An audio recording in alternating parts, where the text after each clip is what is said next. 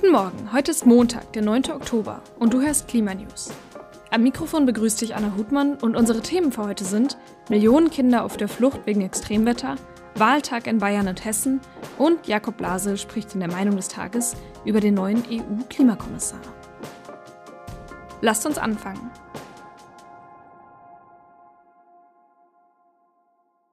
Millionen Kinder auf der Flucht wegen Klima. Wie und in welchem Ausmaß die Klimakrise das Leben von Menschen schon heute zerstört, wird in dem neu veröffentlichten UNO-Bericht Children Displayed in a Changing Climate erschreckend deutlich. In diesem Bericht wurde die Anzahl der Kinder ermittelt, die durch Folgen der Klimakrise, also durch zum Beispiel Dürren und Überschwemmungen, zwischen 2016 und 2021 ihr Zuhause verlassen mussten. Laut dem Kinderhilfswerk UNICEF betrug die Zahl der durch die Klimakrise vertriebenen Kinder 43,1 Millionen. Das sind ungefähr 20.000 Kinder am Tag. Dabei waren die Fluchtursachen in 95 Prozent der Fälle Überschwemmungen und Stürme.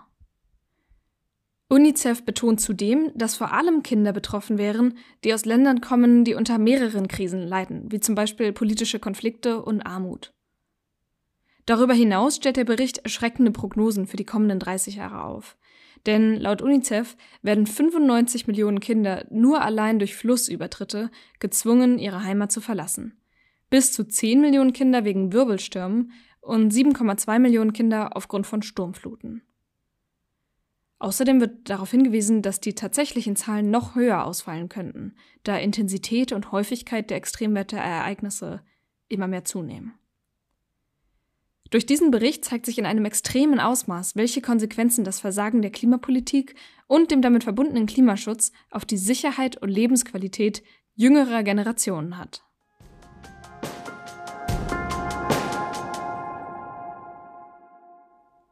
Wahltag.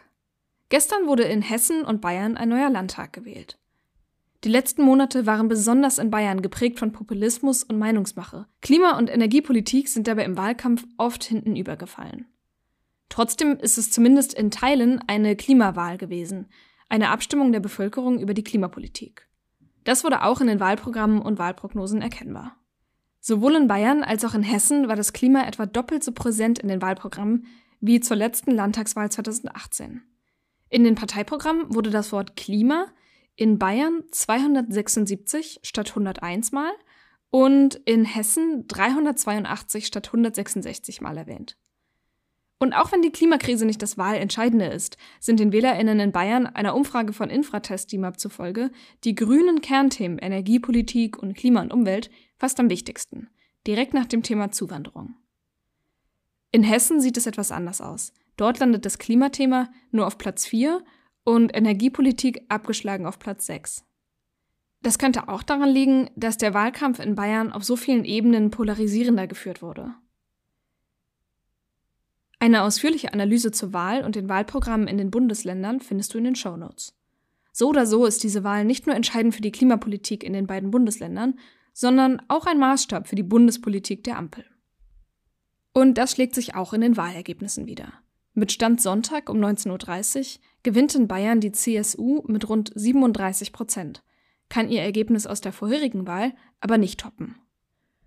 Um den zweiten Platz liefern sich dort die AfD und die Freien Wähler ein Kopf-an-Kopf-Rennen mit jeweils rund 16 Prozent, knapp vor den Grünen mit rund 15 Prozent. In Hessen sieht es ähnlich aus. Dort wird die CDU mit 34 Prozent stärkste Kraft auf dem zweiten Platz landet die AfD mit rund 18 Prozent und SPD und Grüne kämpfen mit jeweils plus minus 15 Prozent um den dritten Platz. Das Wahlergebnis kann also einerseits verstanden werden als eine Absage an die Politik der Ampelregierung. Aber andererseits, und das ist gerade in Bayern beunruhigend zu sehen, kann man die Wahl halt auch als einen Sieg des Populismus, des Postfaktischen und des Konservativen weiter so deuten. Kein gutes Omen für progressive Klimapolitik. Wir halten dich auf dem Laufenden über die weitere Entwicklung und darüber, was diese Ergebnisse für das Klima bedeuten. Ach so, und außerdem, es kann gut sein, dass sich die Ergebnisse seit gestern Abend bereits verändert haben. Deswegen schau gerne selbst nach, wie die aktuellen Auszählungen sind und ob unsere Einschätzung noch stimmt.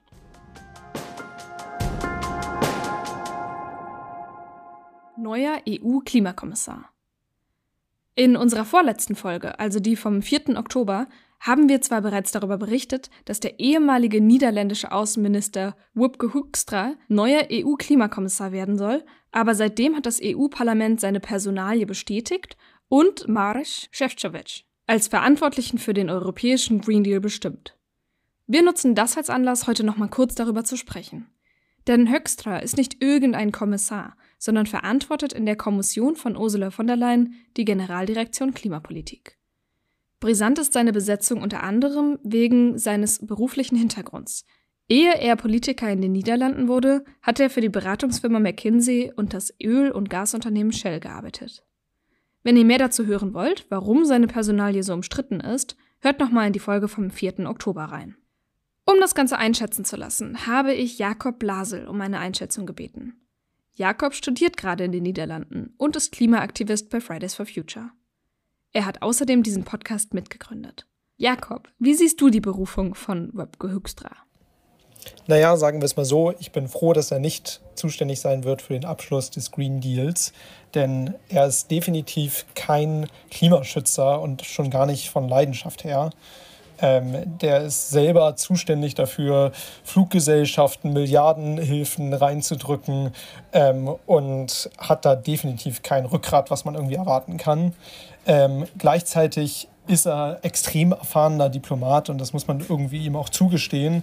Und man kann nur hoffen, dass er sich an die großen Versprechungen, die er gemacht hat, äh, nämlich sich für 90 Prozent Emissionsreduktion bis 2040 EU-weit ähm, und ein Ende fossiler Subventionen und Brennstoffe äh, einzusetzen, dass er diese großen Versprechungen, die er gemacht hat, einhalten wird und auch konsequent verfolgen wird. Weil die wichtigste Rolle, die er tragen wird, ähm, ist während der UN-Klimakonferenz in Dubai. Dort wird er Chefverhandler für die EU sein. Und da kann ich nur hoffen, ähm, dass er dieser Rolle gerecht wird. Vielen Dank.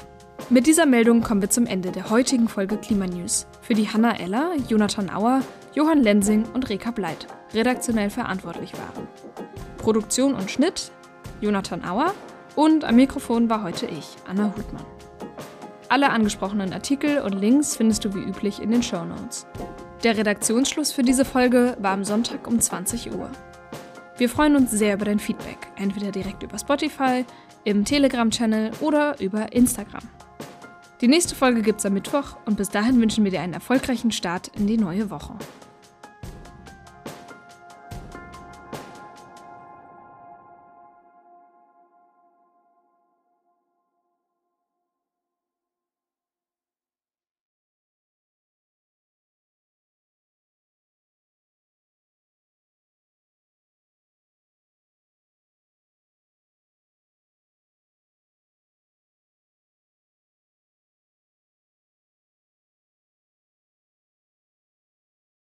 Dass der ehemalige niederländische Außenminister Wupke Höckstra, super.